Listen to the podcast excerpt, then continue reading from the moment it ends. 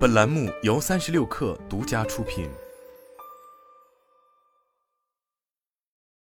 本文来自界面新闻。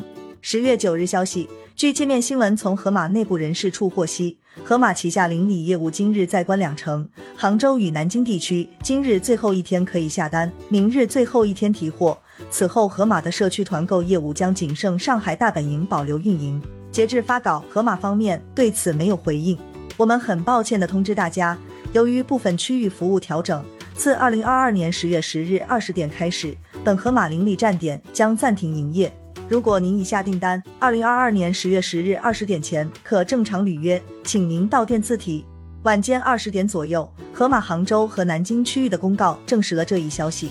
今日傍晚，上述区域内就有盒马邻里站长陆续收到撤店通知，此前没有任何通知，他们都对此感到颇为意外。界面新闻拨打了盒马的客服电话，得到的回应是站点确实将暂停营业。至于何时能恢复营业，目前没有收到相关通知。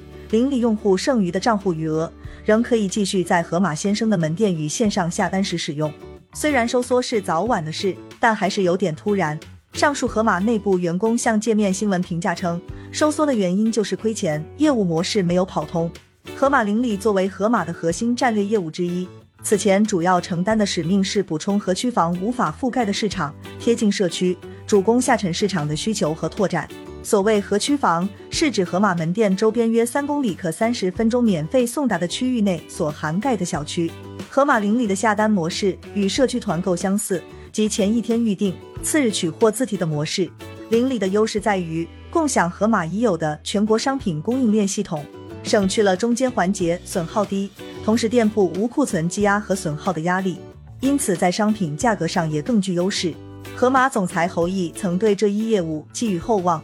盒马邻里是盒马未来十年最重要的战略。彼时上线刚刚三个月，盒马邻里的门店数量就已突破四百家，覆盖全国十座城市。不过，轰轰烈烈的开店潮并没有持续多久。从去年开始，盒马就关闭了多家盒马邻里站点。仅在今年四月。盒马邻里撤城，涉及北京、西安、成都、武汉四个城市，当时仅剩杭州、上海、南京三个分区还保留邻里这一业态。目前在撤城后，仅剩上海一个分区。邻里持续收缩的背后，成本控制仍是难题。上述盒马内部员工向记者算了一笔账，与市面上大部分的社区团购业务不同，盒马邻里主要以自营店铺为主。这就无形中增加了很多成本，人员、房租、水电、资产折旧等。房租一个月就要约二到三万，一个门店需要三个人，每个月人员工资就要一万多。还有生鲜所需要的冷藏保鲜柜的固定设备，都提高了林立的交易和履约成本。成立六年多，盒马一直在积极拓展多业态，包括盒马鲜生、盒马邻里、盒马 mini 店、盒马集市、盒马 X 会员店等。但作为阿里集团新零售的排头兵，盒马距离盈利仍有距离。二零二一年六月，阿里宣布组织升级，全面推行经营责任制，盒马从阿里内环变为集团体系内的一环公司。二零二一年十二月，阿里进一步升级多元化治理体系，盒马从事业群转变为一家独立公司，需要具备独立发展的盈利能力。二零二二年年初，盒马 CEO 侯毅发布内部信表示。